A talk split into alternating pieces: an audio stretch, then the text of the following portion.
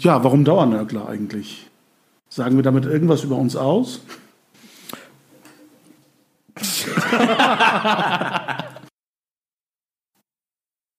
Herzlich willkommen zur neuen Episode der Dauernörkler. Wie gewohnt ähm, treffen sich heute wieder äh, Eran Güvercin, Engin Karahan und ich, Murat Kreimann, zum Dauernörgel-Podcast, um uns über die unterschiedlichsten Themen, die uns begeistern und hoffentlich auf euer und ihr Interesse stößt, ähm, äh, zu diskutieren, zu nörgeln und vielleicht auch neue Erkenntnisse zu gewinnen. Ähm, wir danken unserem Publikum, vielen Zuhörern und Zuhörern, die ähm, sich kritisch mit unserem Podcast beschäftigt haben und in vielen Kommentaren und auch persönlichen Nachrichten uns äh, mitgeteilt haben, was sie gut finden, was sie schlecht finden, was sie gerne verbessert sehen möchten. Und aus diesen vielen ähm, fruchtbaren und, und, sinnvollen Kommentaren möchten wir einige uns ähm, ähm, quasi ähm, näher anschauen und, und versuchen auch umzusetzen in unserem Podcast. Darunter der Versuch, mit deutlich kürzeren Episoden äh, klarzukommen. Äh, wenn wir drei uns äh, unterhalten, wird es oftmals länger als eine Stunde. Äh, wir haben aber gemerkt, äh, dass viele entweder mit uns in den Tag starten oder eine Mittagspause mit uns äh, begehen oder auf dem Weg zurück von der Arbeit nach Hause uns anhören wollen. Und da ist eine Stunde oftmals zu lang. Also wir werden versuchen, deutlich knapper uns in den Episoden jetzt zu halten und peilen so etwa 30 bis 40 Minuten maximal an und hoffen, dass es trotzdem interessant und ausführlich genug bleibt. Wenn aus unserer Sicht ein Thema zu kurz kommt, dann gibt es vielleicht auch zwei oder drei Folgen zu einem bestimmten Thema. Wir hoffen aber, dass diese kompakten Formate für euch und, und Sie äh, interessanter werden. Wir möchten auch ähm, eine weitere Anregung aufgreifen, äh, die sich mit uns persönlich äh, beschäftigt hat. Und zwar die Frage, wer wir eigentlich sind, woher wir kommen, ähm, aus welcher Perspektive wir uns diesen Themen, mit denen wir uns befassen, nähern, weil einige, die sich in, den, ähm, in dem Kontext Islam in Deutschland thematisch bewegen, die kannten uns schon und die kennen uns schon, andere wiederum nicht. Für die, die wir neu sind, äh, möchten wir heute mit einer sehr persönlichen Episode äh, ein Wir über uns praktisch teilen. Ähm, das heißt, ähm, erzählen, wer wir sind, warum wir zu diesem Thema kommen und wie wir uns kennengelernt haben. Genau, ich glaube, dass diese persönliche Perspektive, auch so diese Dreierkonstellation und wie wir überhaupt uns kennengelernt und so weiter, wie wir uns überhaupt kennengelernt haben und so weiter, das glaube ich auch ein wichtiger Aspekt ist, um halt auch unsere Sichtweisen auch besser einzuordnen, einfach äh, die Personen, die hinter dem Dauernörkler Podcast äh, ähm, stehen, auch ähm, äh, besser kennenzulernen. Ich glaube, das ist auch für das Verständnis und die Einordnung unserer Impulse ganz wichtig. Ja, Engin, möchtest du gleich ins kalte Wasser springen? Ja, herzlichen Dank, dass ich den Anfang machen darf für diese doch eher schwierige äh, Kür. Äh, in unserem Podcast über uns zu sprechen, ist immer viel schwieriger als über andere zu sprechen.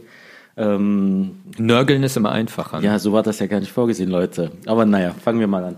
Ähm, zu meiner Person, äh, wie, wie, bin ich überhaupt in dieses Thema reingekommen? Ähm, relativ, ich sag mal, natürlich über die Familie. Ähm, ich war schon im Religionsunterricht in der, in, in der Moschee, noch bevor ich mit der Schule angefangen hatte. Ähm, also Ludwigshafen aufgewachsen, dort ähm, bei Enver Hoja zur, äh, zum Religionsunterricht gegangen und wer in Ludwigshafen aufgewachsen ist, der kennt den Namen. Ähm, sehr beliebt, aber auch sehr berüchtigter Imam, so wie man das aus dieser Zeit kennt. Ähm, in dem Kontext tatsächlich eigentlich seit meinem fünften Lebensjahr in Moschee-Zusammenhängen äh, unterwegs gewesen und irgendwann dann nach der Pubertät auch mit etwas mehr Verantwortung, also auch in die Jugendarbeit eingestiegen in, de, in der Moscheegemeinde. Ähm, dort relativ früh dann auch mit solchen Fragestellungen wie Islamkritik zu einer Zeit äh, konfrontiert gewesen, die eher ungewöhnlich gewesen ist. Also es war noch vor dem 11. September aber auch dort gab es dann halt Themen, ähm, satanischen Verse, Diskussionen um Salman Rushdie, Algerien-Konflikt, ähm, über den man sich geäußert hat, das Thema Fundamentalismus, so wurde es eher genannt äh, zu der Zeit, ähm, kam, war auch dann immer wieder mal ähm, Referatsthema in der Schule. Schwere Kost. Ja, da wusste die Lehrerin auch immer, wen sie äh, fragen, äh, fragen soll. Ob, Den Islamexperten. Genau, zu, äh, zum Fundamentalismus, zum Thema Kopftuch oder selbst die Kreuzzüge durfte ich dann erzählen, wo ich dann dachte, ich, aus der Sicht des Betroffenen. So, so ja, interessant, ja. Aber das war so, so quasi für mich der Zugang ähm, zu dem Thema, was dann auch dazu geführt hat, dass ich ähm, relativ früh dann auch in der Bibliothek rumhing und mir auch Spiegelbeiträge ähm, kopierte und äh, archivierte. Äh, zu Hause lag die nicht herum. Ähm, das war auch so noch, glaube ich, nochmal so ein Merkmal, das uns alle irgendwie verbindet. Ähm, in die Wiege gelegt war es nicht. Man musste es sich tatsächlich erarbeiten. Und in dem Rahmen dann irgendwann auch, wie gesagt, in der Moscheegemeinde, in, bei Milieus in den Regionalverband und dann tatsächlich die letzten zehn Jahre meiner Verbandszeit habe ich dann in der Zentrale verbracht und ähm, durfte dort dann in ganz unterschiedlichen Kontexten, Deutsche Islamkonferenz, ähm, die ganzen Diskussionen um Religionsunterricht in NRW, ähm, Hessen, äh, Baden-Württemberg, diese Diskussion um Staatsvertrag in Bremen, Hamburg, ähm, auch die Frage Verfassungsschutzbericht und so weiter. Es war alles so Themen, mit denen ich mich dann relativ früh beschäftigen musste. Also du, Engin, warst also auch äh, ein Funktionär, über, der, über die wir ja oft auch äh, auf eine gewisse Art und Weise nörgeln hier. Also ich habe mich immer geweigert, den Begriff Funktionär zu verwenden. Funktionsträger empfand ich immer als sympathischer. Aha. Äh, man hat eine Aufgabe erfüllt, man hatte eine Verantwortung äh, auszufüllen. Und ähm, ich denke, ohne jetzt ins Selbstlob verfallen zu wollen, dass ich das auch ganz gut hinbekommen habe, ähm, hat mir zumindest auch in der muslimischen Community auch über Verbandsgrenzen hinweg, glaube ich, einiges an Respekt, Achtung und auch ähm, Zuneigung gebracht.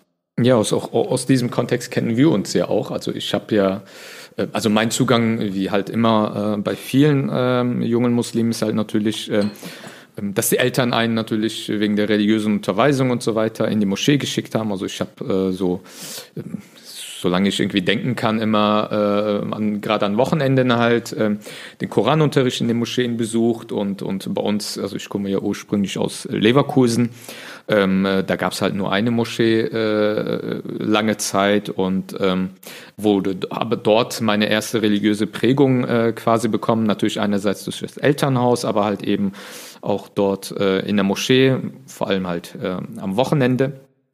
Aber ähm, ähm, dann kam natürlich so dieser Übergang äh, zum Studium und da habe ich äh, im Wintersemester 2001 angefangen in äh, Bonn zu studieren und dann äh, trifft man natürlich, kommt man so aus seinem eingestammten Milieu etwas heraus und kommt an die Universität, lernt ganz neue Akteure kennen, Hochschullandschaft.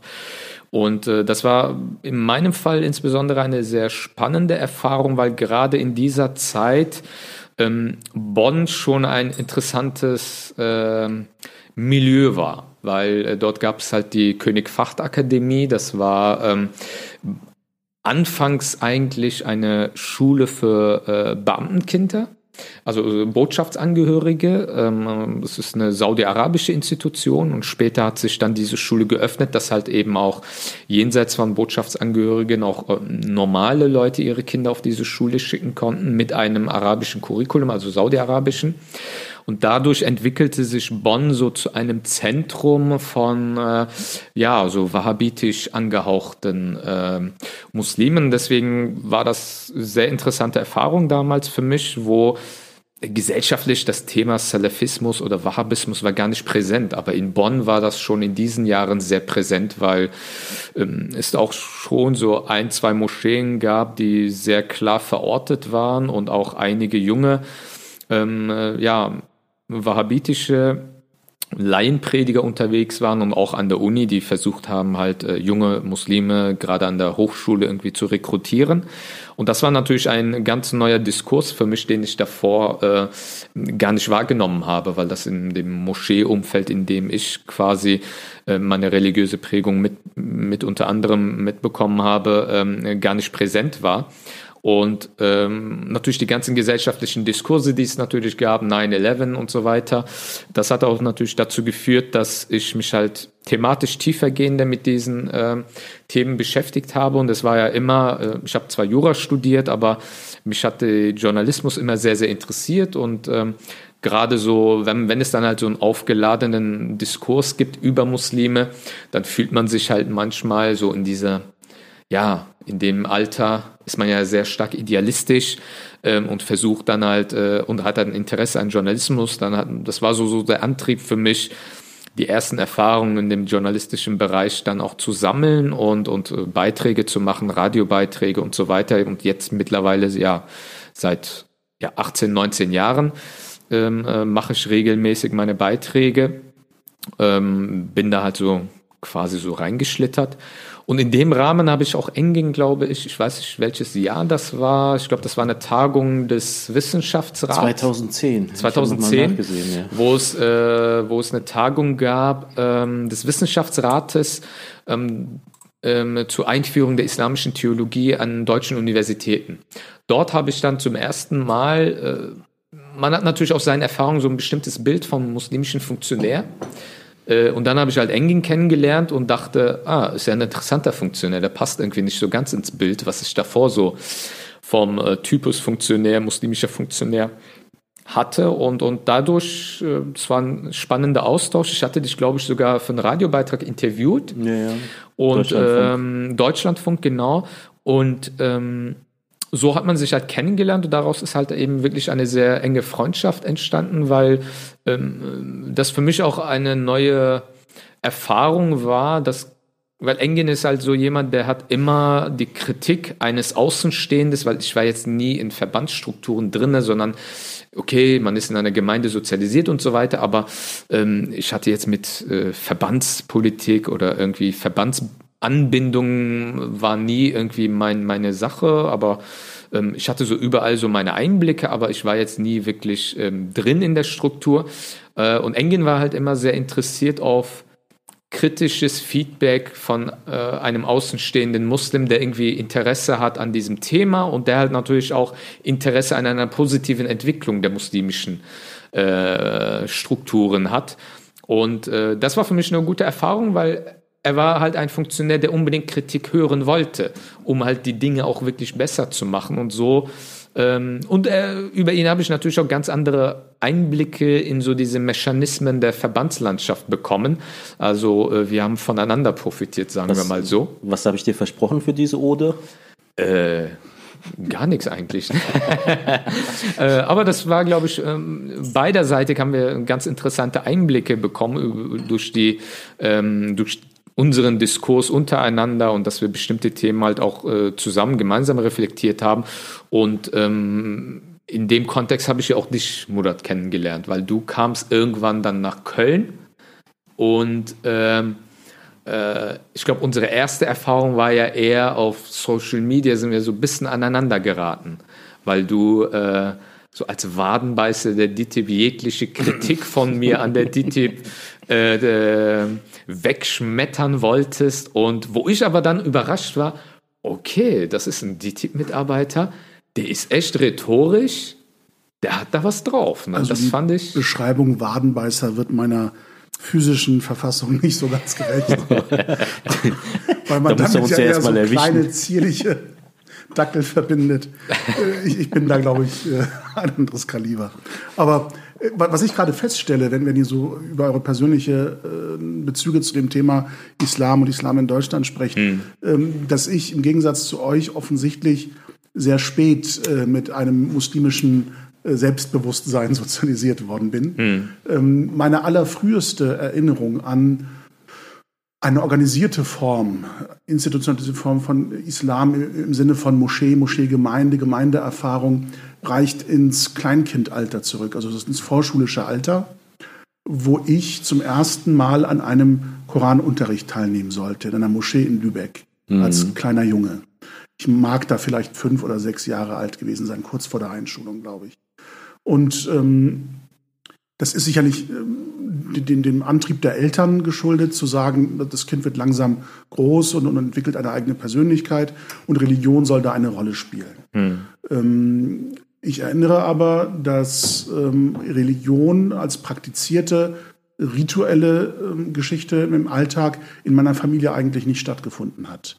Ähm, ich, ich komme meiner Selbstwahrnehmung nach aus einer eher säkularen Familie ähm, so wie eine gute kemalistische Familie in der Türkei hat funktionieren sollen, äh, die so in den 30er, 40er Jahren ähm, äh, sich entwickelt hat oder wie es in dieser Zeit eben ähm, Staatsdoktrin in der Türkei war. Ihr wart, Das- so die, ihr, wart, ihr wart so die anderen für unsere Familie. ja, genau. Die, die, die eben, äh, die, die U-Boot-Muslime, die tauchen nur zweimal im Jahr in der Gemeinde auf, äh, zu den beiden großen Feiertagsanlässen und sonst nicht mal am, am Freitagsgottesdienst äh, hat, haben wir teilgenommen sozusagen. Also ich bin sehr spät äh, zur Religion gekommen, erst im Teenageralter. Und diese sehr frühe Erinnerung ähm, war beschränkt auf eine Rezitationsrunde, wo Kleinkinder auf dem Boden hockend aus dem Koran ähm, etwas lesen oder wiederholen sollten oder aus Lehrbüchern, ich weiß es nicht mehr genau. Frühe 80er Jahre, ne? Ja, ja, und, und der Imam äh, lief mit einem Stock ähm, äh, hinter die, diesem Kreis sozusagen her. Und immer wenn jemand einen Fehler gemacht hat, schlug er aufs äh, Tischchen, das äh, vor einem stand. Ähm, und ähm, das hat mir so viel Angst gemacht, dass, dass ich das zu Hause wohl berichtet habe. Verständlich. Ne? Und ähm, meine Eltern, Gottlob, ähm, vertraten die Ansicht, dass äh, gerade so etwas wie Religion äh, nicht im, im Kontext von Angst oder Gewalt in irgendeiner Form vermittelt werden sollte. Und das war meine erste und letzte Koranstunde in meinem Leben. Ähm, und ähm, das Interesse an, an Religion ist bei mir dann wieder im, im Teenageralter aufgekommen, ähm, wo man eben äh, merkt, dass das Religion ähm, doch mehr eine Rolle spielt, als es in der Familie eben die Tradition war. Und das persönliche Interesse hat dann dazu geführt, dass ich mich immer mehr mit den Themen beschäftigt habe, dem nachgegangen bin, ähm, angefangen habe, eben auch das Gebetsritual zu Hause zu verrichten und äh, so ein bisschen skeptisch beäugt worden bin von der Familie, als jemand, der sich zwar mit etwas Schönem beschäftigt, aber von dem man vielleicht auch so ein bisschen Angst hat, dass er zu extrem driftet dann. Ja, ja, Weil das klar. eben nicht die übliche Praxis im Familienverband war. Ja. Und ähm, ich, aber ich will das nicht äh, missverstanden wissen. Ähm, die Familie war in einem ähm, Sinne fromm, äh, das ich so mit Volksfrömmigkeit vielleicht beschreiben kann. Also der Glaube an Gott war präsent. Ähm, auch ähm, Gebetsverse, das Glaubensbekenntnis habe ich früh kennengelernt als etwas, ähm, was eben Trost und, Halt geben kann im Alltag. Aber diese ritualisierte Form, das- das Einhalten von Geboten, Ja. Verboten in einer gewissen Strenge, ähm, das war mir fremd. Das habe ich erst mir erschlossen sozusagen im, im fortschreitenden Teenageralter. Wobei, wobei man da jetzt auch sagen muss, dass das jetzt nicht unbedingt zur muslimischen Minderheit Nein, gehört, gerade nicht Nee, bei absolut. Türkei-Ständigen. glaube ich. eher, eher fast schon die Mehrheit Ja, darstellt. Das, das glaube ich, ist eben äh, auch der Tatsache geschuldet, dass äh, erst nach dem Militärputsch 80, glaube ich, in der Türkei unter Erdogan äh, Religion wieder so als ähm, Gegengift zum Kommunismus Ja, ja. Äh, wahrgenommen und dann auch in der Gesellschaft stärker gefördert worden ist in der Türkei und ähm, bis dahin ähm, eher in die private Sphäre verdrängt war. Und unsere private Sphäre war eben republikanisch sozusagen im, im türkischen Sinne und weniger religiös. Und ähm, wie gesagt, meine Beschäftigung hat dann ein, einen Höhepunkt gefunden mit den Anschlägen ähm, 2001 in New York, wo ich das Gefühl hatte, dass Religion und der Islam, der mir eben viel bedeutet aus, aus persönlicher Perspektive, zum ähm, Gegenstand der öffentlichen Diskussion geworden ist. Und man im Grunde vor der Wahl stand, ziehe ich mich jetzt äh, ins Privatleben zurück mit meiner Religiosität und, und ähm, flüchte aus dieser Debatte oder stelle ich mich der Debatte, der, der Debatte, indem ich auch diese kontroversen Entwicklungen eben mitverfolge und aufgreife. Ich glaube, das, das war für uns viele, alle, glaube ich, für viele war so 9-11 so eine gewisse, äh, ein, ein, ein Punkt, wo viele sich äh, mit gewissen Fragen beschäftigt haben und wo sie sich dann gesagt haben, okay, engagiere ich mich jetzt irgendwie, in, in welcher Form auch immer. Ja. Oder äh, einige wurden sich auch des Muslimseins dadurch bewusster, obwohl sie vielleicht bis dahin gar nicht so wirklich mit dieser Frage sich beschäftigt haben. Auch diese Fälle höre ich immer mal wieder so von, vom Bekanntenkreis. Ähm, bei dir war es dann so, dass du, glaube ich, dann angefangen hast, äh, dort vor Ort in der Gemeinde, Ja. zu denen du halt eher Zugang hattest, äh, dich zu engagieren? ich, ich glaube, die Entwicklung, die du beobachtet hast, stimmt für viele.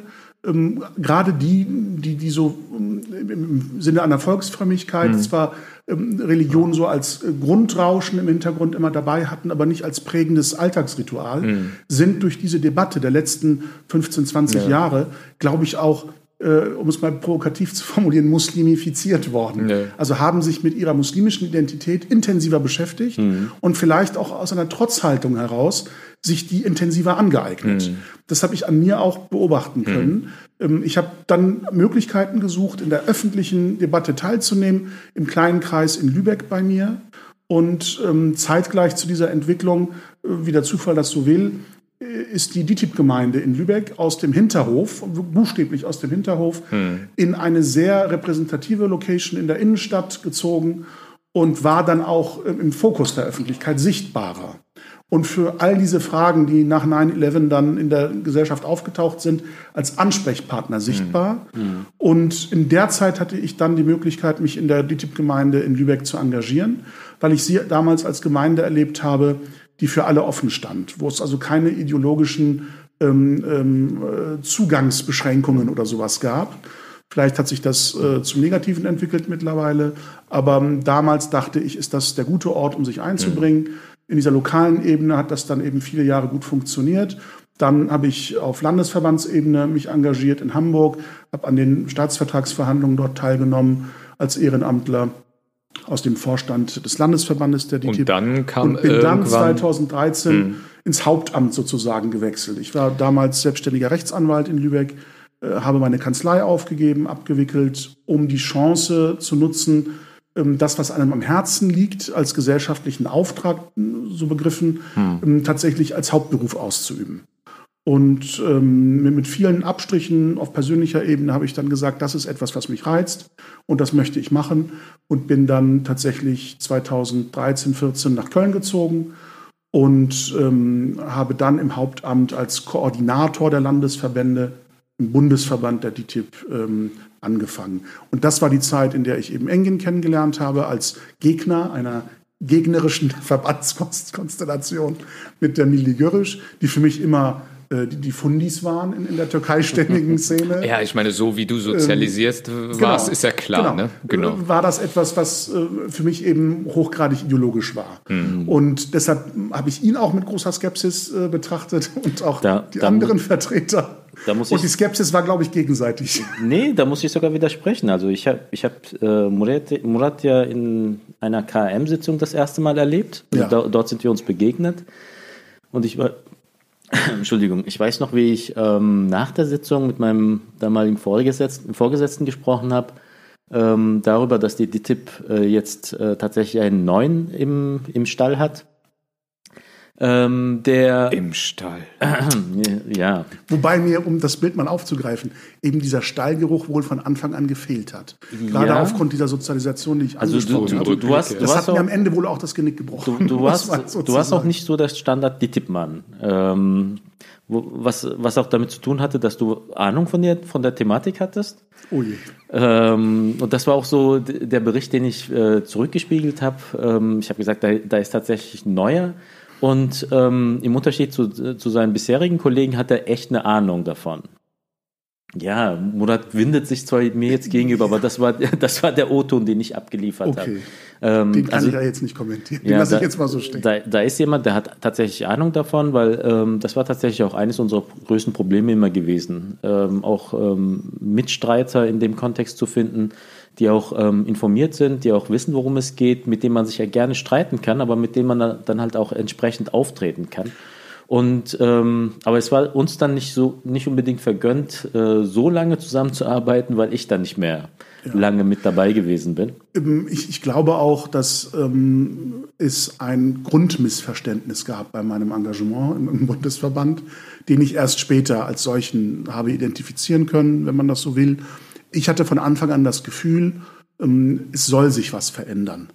Ähm, und ähm, diese Öffnung in, die deutsche Gesellschaft hinein, das wirklich zur Religionsgemeinschaft werden der Verbände, das war das Ziel.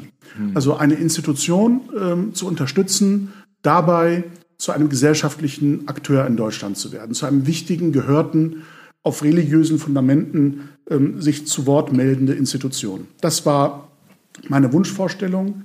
Und ich hatte das Gefühl, ähm, dass auch die Organisation mit allen äh, ihren Facetten ähm, erkannt hatte, dass dieser Schritt notwendig ist, um die Fragen zu beantworten, die die Gesellschaft an die Muslime hier richtet. Hm. Und das war meine große Hoffnung und, und meine, wenn man so will, Illusion, dass das möglich sein wird.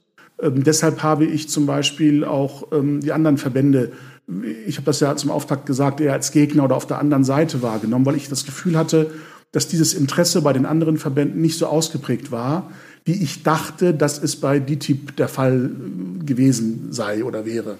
Deswegen hast du, glaube ich, so, wie es für einen Rechtsanwalt ja auch gehört, den ja, Mandanten ja auch Mandanten äh, mit Haut und Haaren verteidigt. Genau, das, so haben wir uns ja kennengelernt. Und da sind ich glaube, wir aneinander geraten. Irgendwo, hab, äh, irgendwo auf Facebook gab es eine Diskussion, ja. wo du dann dich, was mich halt auch gewundert hat, also da, da kann ich äh, Engin nur zustimmen, dass da halt ein, ein, ein DTIP-Vertreter in der Lage war, sprachlich sehr versiert äh, seinen, seinen Verband verteidigen und auch inhaltlich, wo ich halt direkt gemerkt habe, ah, okay, der weiß zumindest, wovon der spricht. Bis dahin hatte man ja so als Außenstehender, als Journalist, der so hier das und das eine oder jene bisschen kritisch reflektiert, eigentlich ja ein einfaches Spiel gehabt, ne? weil man äh, oft äh, hat man auf diese Kritik ja erst gar nicht reagiert und wenn man reagiert hat, dann war das eher so Fremdschämen-Momente. Aber äh, wir sind ja ziemlich hart aneinander geraten und dann äh, hatten wir uns ganz schnell eigentlich zum Kaffee verabredet und dann gemerkt, ich hatte persönlich dann gemerkt, ah, okay, das ist ja echt ein interessanter Typ, der hat ja echt was drauf und äh, äh, weil es man, man hört ja immer über drei Ecken und so weiter, so das eine oder andere über die jeweilige andere Person. Und ähm, für mich war das äh, sehr interessante Begegnung, woraus ja auch eben eine Freundschaft entstanden ist, weil äh, erstens äh, ich dann jemand kennengelernt habe, der Ahnung von der Materie hat und wo ich mir sicher war, ah okay, er hat eine, ja, er hört sich jetzt vielleicht ein bisschen zu ähm, extrem formuliert an, aber ist halt so, der hat äh, halbwegs eine reine Absicht. Ähm, ne? Ihm geht es um die Sache. Also mein so. Eindruck von dir war nicht ganz so charmant wie, wie jetzt ja, das ist mir schon klar. ich hatte das Gefühl, da ist einer auf einem destruktiven Trip wird mit falschen Informationen gespeist oder die Tipp. Ein Dauernörgler äh, von mir. Und, und, ja, von Engin vielleicht auch. Und, und in, in, dieser vergifteten Haltung sozusagen schlägt er auf die DTIP ein. Genau. Und ich dachte mir, aber grundsätzlich ähm, von dem Inhalt der Kommentare her und, und von der Art, wie das dann immer formuliert war auf Facebook, ähm, dachte ich, okay, aber der scheint ja zumindest zugänglich zu sein, wenn man vernünftig argumentiert. Mhm. Und das wollte ich dann in, in Natura sozusagen persönlich machen. Und dann haben wir uns eben verabredet auf, auf einen Kaffee, haben mal von Angesicht zu Angesicht uns duelliert und ähm, mit den jeweiligen Ansichten über den anderen und seine Ansichten dann konfrontiert. Und dann eben schnell bemerkt, dass uns eigentlich die gleichen Sachen stören, dass wir die gleichen mhm. äh, Probleme feststellen und ähm, andere, eigentlich auch deckungsgleiche Bedarfe feststellen mhm. in den Gemeinden. Und ähm, das hatte dann zum Anlass oder, oder war die Ursache, dass wir uns intensiver ausgetauscht haben und, und gedanklich dann auch ausgetauscht haben. Und über deine Verbindung zu Engin habe ich dann Engin äh, wieder besser neu kennengelernt, besser klar. kennengelernt, weil er dann ja plötzlich für mich nicht nachvollziehbar verschwunden war, weil ich ihn auch als äh, einen der fähigeren äh, Milligerisch-Männer erlebt hatte und äh, mir nicht erklären konnte, warum er plötzlich von der Bildfläche, Bildfläche verschwunden mhm. ist in diesen Kooperationszirkeln zwischen den Verbänden. Und dann über dich und, und den Gesprächen mit dir erfahren habe, ähm, dass es da wohl einen inneren Bruch gab, eine Unvereinbarkeit zwischen dem, was man von ihm äh, erwartet hat, wie er funktionieren soll und wie er dann eben tatsächlich äh, funktionieren wollte. Und das war mir sympathisch, äh, mhm. dieser Bruch, äh, weil ich darin eine gewisse Rationalität äh, erkannt habe. Die und, du nicht vermutet hattest? Und die, die ich nicht unbedingt unterstellt hätte am Anfang, weil wir uns eben nur sehr knapp begegnet sind. Und ich dachte mir, Mensch, das, das möchte ich intensiver mal äh, beleuchten und näher wissen, wie und warum er so gedacht und gehandelt hat, wie er das damals getan hat. Und dadurch ist dann dieser Dreierzirkel sozusagen entstanden, mehr oder weniger, dass wir uns häufiger zu dritt getroffen haben, um äh, gewisse Probleme zu wälzen. Aber interessant ist, wenn ich mich an diese Zeit zurückerinnere, dass die Gespräche damals nicht irgendwie, ähm, ich sag mal, formeller oder oberflächlicher gewesen sind, als wir, als, als wir sie aktuell führen. Also auch damals recht offen, direkt von Anfang an, auch mit sehr offenen, teilweise auch mit harten Bandagen. Aber ich denke, ähm, bei Eren kannten wir, kannten wir das ja auch. Also letztendlich war er dann so, ähm, was er auch kurz angedeutet hat, für mich immer wieder, ähm, gerade in einem Kontext, wo man aus dem eigenen Verband nicht unbedingt sehr viel Kritik an der eigenen Arbeit bekommen hat, weil man ja schon in der Zentrale ist. Und die Zentrale macht nie der, was falsch. Die macht nie was Falsches, der hört man zu und man folgt. Und selbst wenn man was reingebracht hat und mit der Frage, Leute, was meint ihr dazu, äh, hieß es dann, ja, ist doch von euch, ist gut. Und bei Erdern konnte ich mir halt immer sicher sein, der sagt dann, wenn es Schrott ist, dass es halt Schrott ist. Und ähm, da gab es sogar Momente, wo äh, mit einem der Vorgesetzten, die ich damals hatte, es gekriselt hat, einfach nur, weil die Freundschaft zu Erdern bestanden hat und ähm, ich weiterhin seine Beit äh, verbandskritischen Beiträge geliked und geteilt habe was man nicht unbedingt so nachvollziehen konnte. Aber ihm war es dann halt auch egal, ähm, dass die Freundschaft zu, äh, dass, dass die Freundschaft zu Engin nicht unbedingt bedeutete, dass er sich da zurücknehmen muss, sondern auch weiterhin diese Linie gefahren ist. Ähm, ich glaube, ein wichtiger Punkt ist ja, ich meine, äh, wir haben ja jetzt so ein bisschen Einblicke bekommen, was was unsere Motivation und so weiter war oder welche, welche Wege wir, unterschiedlichen Wege wir äh, drei gegangen sind, was für unterschiedliche Backgrounds wir haben. Aber ich glaube, äh, eine Frage, die sich halt äh, viele Leute stellen, ganz unterschiedliche Leute, ist, ähm, hat Murat Kaiman sich geändert jetzt oder hat Engin Karahan sich verändert? Und äh, ich glaube, das ist schon ein wichtiger Punkt, den man halt vielleicht auch aufgreifen müsste, weil ich kenne euch ja aus äh, unterschiedlichen Kontexten. Also als ihr äh, als Murat bei DITIB war, habe ich ihn kennengelernt. Und ich kenne Engin auch, als er noch in Funktion war. Und ich kenne äh, die ganze Entwicklung von euch dort, mit welchen Widerständen ihr es zu tun hattet. Und ich kenne euch heute ja immer noch. Und äh, also meine Wahrnehmung ist, ihr habt euch ja gar nicht geändert, aber ich glaube, viele von außen denken, ah, okay, sie waren früher so und jetzt sind sie auf einmal anders. Und ich glaube, da, da gibt es halt auch so ein, so ein, so ein äh, Missverständnis. Ähm, also ich äh, weiß ja, wie ihr halt immer über bestimmte Dinge äh, kritisch reflektiert habt und versucht habt, intern das auch zur Sprache zu bringen. Deswegen habt ihr auch gewisse negative Erfahrungen gemacht. Aber was wir, glaube ich, so gemeinsam auch irgendwann realisiert haben, ähm, es gibt keinen innermuslimischen Diskurs. Es wäre schön, wenn es den wirklich geben würde. Und äh, eine interne Kritik äh, sorgt nicht für Veränderung, sondern es sorgt, äh, es führt eher dazu, dass man marginalisiert wird, dass man in eine Schublade gesteckt wird, dass man ähm, ähm, herausgedrängt wird am Ende und äh, dass es einfach auch notwendig ist, und äh, wenn wir schon von muslimischer Zivilgesellschaft reden, dass es einfach notwendig ist, bestimmte grundsätzliche Fragen, die uns als muslimische Community insgesamt betreffen, auch ganz selbstverständlich und auf eine konstruktive Art natürlich, aber auch offen Problempunkte in Öffentlichkeit auch ansprechen. Ähm, weil ich glaube, und das war ja auch diese Erfahrung habe ich ja auch gemacht. Also ich habe bestimmte Dinge äh, auch obwohl ich Journalist bin und das Recht habe, bestimmte Dinge auch öffentlich zu kommentieren und so.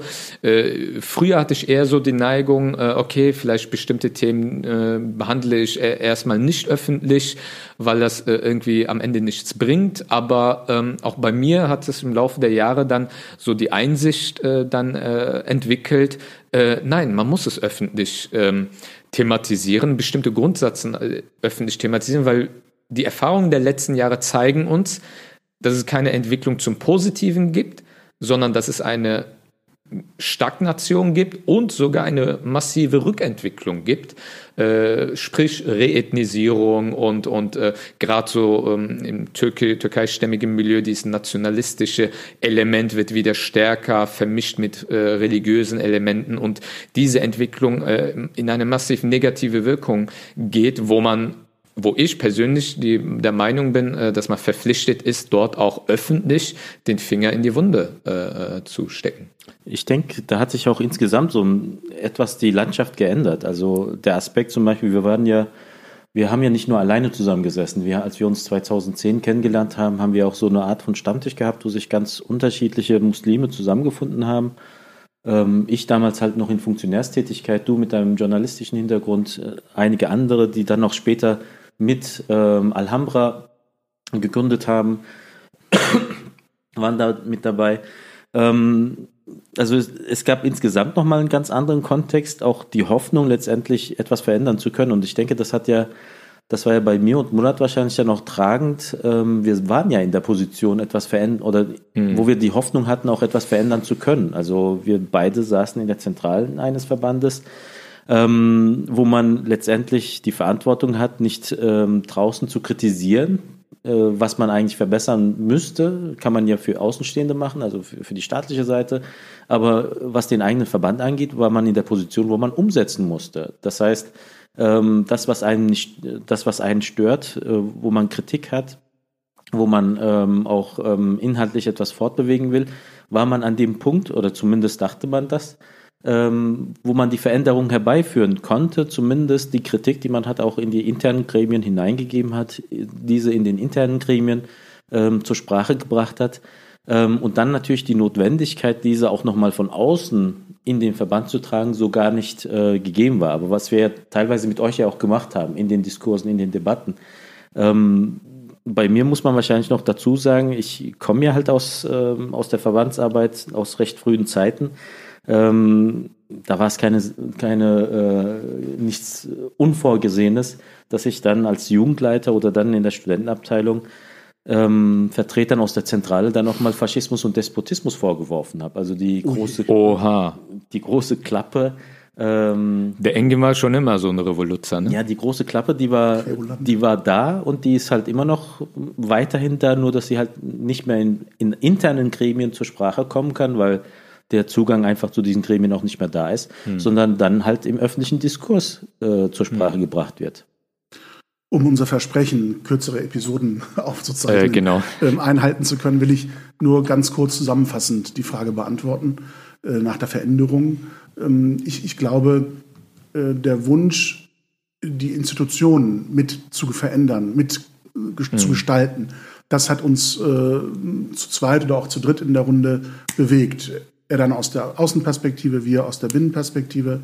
Und ich glaube, die Kompromisslosigkeit unserer Position, dass wir gesagt haben, wir wollen uns mit diesem Anspruch nicht verändern, hat dann jeweils zum Bruch mit der Institution geführt, ähm, weil es dort eben doch keine Veränderungsbereitschaft hin zu einer Öffnung dieser Gesellschaft gegenüber gab. Und ähm, deshalb ähm, nehme ich die Unterstellung, da hat sich einer vom ähm, äh, DTIP-Anwalt zum DTIP-Kritiker entwickelt oder Verbandsvertreter zu Verbandskritiker entwickelt, ähm, die kann ich so nicht annehmen, ähm, weil, wie gesagt, meine Grundhaltung immer die war, ähm, verändernd mitzugestalten. Das war die Hoffnung, die Intention, warum ich überhaupt eingestiegen bin und ähm, der Grund, warum ich aussteigen musste. Weil alles das, was wir als notwendig betrachtet haben mit der Gründung von Alhambra, mit der Etablierung der Freitagsworte und ähm, auch diesem Podcast hier vielleicht, ähm, das waren ja alles Dinge, die ich im Verband umsetzen wollte, im Verband auf den Weg bringen wollte. Und weil das nicht möglich war oder als ähm, negative Einflussnahme vielleicht von, von Verbandsseite wahrgenommen worden ist, kam es zum Bruch. Ähm, ich nehme den Aspekt der Veränderung an einem Punkt an und glaube, dass ich mich da geändert habe. Und das war die Art und Weise, wie ich versucht habe, ähm, in der öffentlichen äh, Debatte teilzunehmen. Ähm, Ich glaube, vielleicht auch die Frustration äh, zwischen dem Widerspruch des eigenen Anspruchs und der Realität im Verband hat mich vielleicht im Ton scharf werden lassen nach außen, auf, auf meiner Blogseite auch, ähm, wobei ich nach wie vor den Grund und den Inhalt meiner Kritik zum Beispiel am säkularen Autoritismus, der sich so ein bisschen als islamkritisch äh, kleidet, ähm, den vertrete ich nach wie vor. Im Ton war ich vielleicht schärfer, als es der Debatte gut getan hat. Und ähm, äh, interessanterweise hat gerade der Austausch mit Nicht-Muslimen mir da auch so, so ein Stück weit den ähm, äh, Blick geöffnet. Ich, ich habe eine Begegnung mit einem ähm, guten christlichen Freund in, in, in Verbindung, äh, in Erinnerung, ähm, der mich genau auf diese äh, für ihn wohl unerwartete und überraschende Schärfe in, in meiner Kritik angesprochen hat. Und ähm, ich ihn dann auch so mit, mit Augenzwinkern vielleicht beantwortet habe, diese Kritik oder diese Nachfrage, dass ich als jemand, der im hohen Norden sozialisiert worden ist, aufgewachsen ist und äh, den Umgang mit Religion aus einer protestantischen Haltung vielleicht mitbekommen hat, äh, dass das dem so eine gewisse Beschimpfungstradition in der öffentlichen Debatte nicht ganz so fremd ist. Und ähm, er hat dann aber ähm, sehr richtig darauf hingewiesen, dass gerade diese Beschimpfungstradition auch zum Dreißigjährigen Krieg geführt hat. Und ich glaube, dass das war für mich etwas, äh, was mich sehr nachdenklich gestimmt hat, diese Kritik und äh, mich dazu bewogen hat, äh, meine Position in der öffentlichen Debatte äh, zu entschärfen, im, Ton zu entschärfen, im Inhalt nach wie vor ähm, äh, so zu vertreten, wie ich es für richtig halte. Tut Aber- wahrscheinlich auch dem aber- Inhalt auch. aber ich glaube, man wird mit dem Inhalt eher gehört, wenn man ihn versucht, Genau. sachlicher vorzutragen, als äh, mit der Schärfe, die ich es vielleicht vorher getan habe. Und- das und- ist der Aspekt, den ich mir ähm, anziehen würde, der Schuh, den ich mir anziehen würde. Und ich, und ich denke, in einem Punkt könnten, sind wir uns einig, dass der Inhalt nämlich gehört wird. Ähm, und, äh, man muss ja sagen, diese Vorhaltung des sich Änderns bekommen wir ja nur weitgehend aus einer Spitzenposition ähm, gezeichnet, so von wegen, ähm, jetzt wo ihr weg seid, äh, hört ihr euch anders an. Von der Basis bekommen wir ja da ganz andere Rückmeldungen. Also gerade vor zwei, drei Wochen bin ich tatsächlich auch nochmal einem aus, aus einem Regionalverband begegnet, der meinte, Engina, das, was ihr sagt, ihr habt ja recht, aber es tut trotzdem deswegen weh.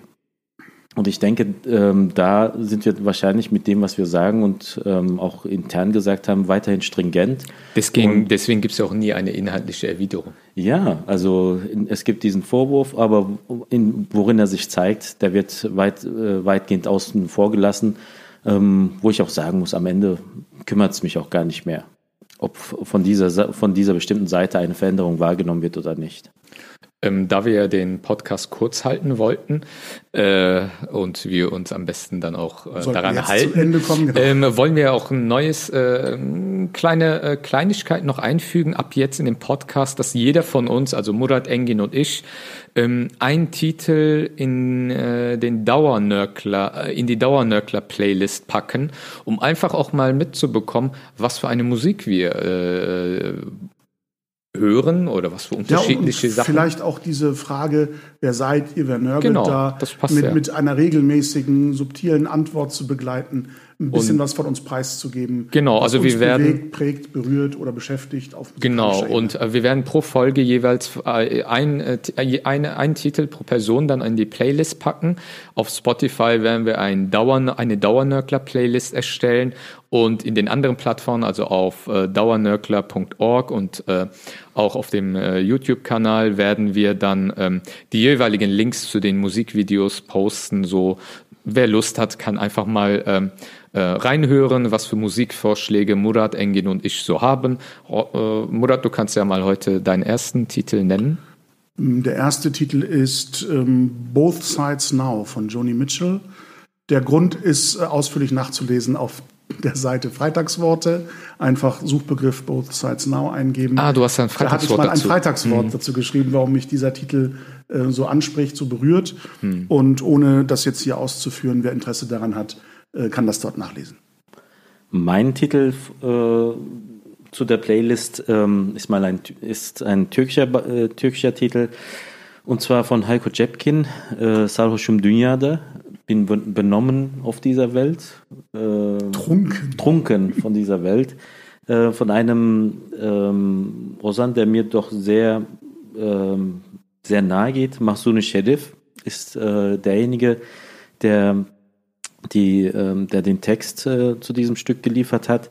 Und einfach diese, diese Unterschiedlichkeit von Heiko Cepkin, von dem man weiß, dass er anatolischen Rock spielt und ähm, Mahsuni Sheriff mit seinen doch sehr spirituellen Texten, ähm, diese, diese Unterschiedlichkeit in einem Stück vereint. Das ist auch, was mich dort doch sehr berührt bei dem, äh, bei dem Stück. Also dann falle ich ja wieder voll aus dem Rahmen. Äh, ich komme mit der aktuellen Single von Capital Bra. Ich glaube, jetzt werden einige Leute schockiert sein. Eren Güvercin, der einen immer auf äh, möchte gern intellektuell macht, hört Capital Bra. Aber der Titel, der aktuelle Titel von ihm, der gefällt mir besonders gut. Gerade auch, weil wir heute über diese Frage ge ge gesprochen haben. Ähm, äh, haben die sich verändert. Und äh, der Titel ist, äh, äh, seiner neuen Single lautet Der Bratan bleibt der gleiche.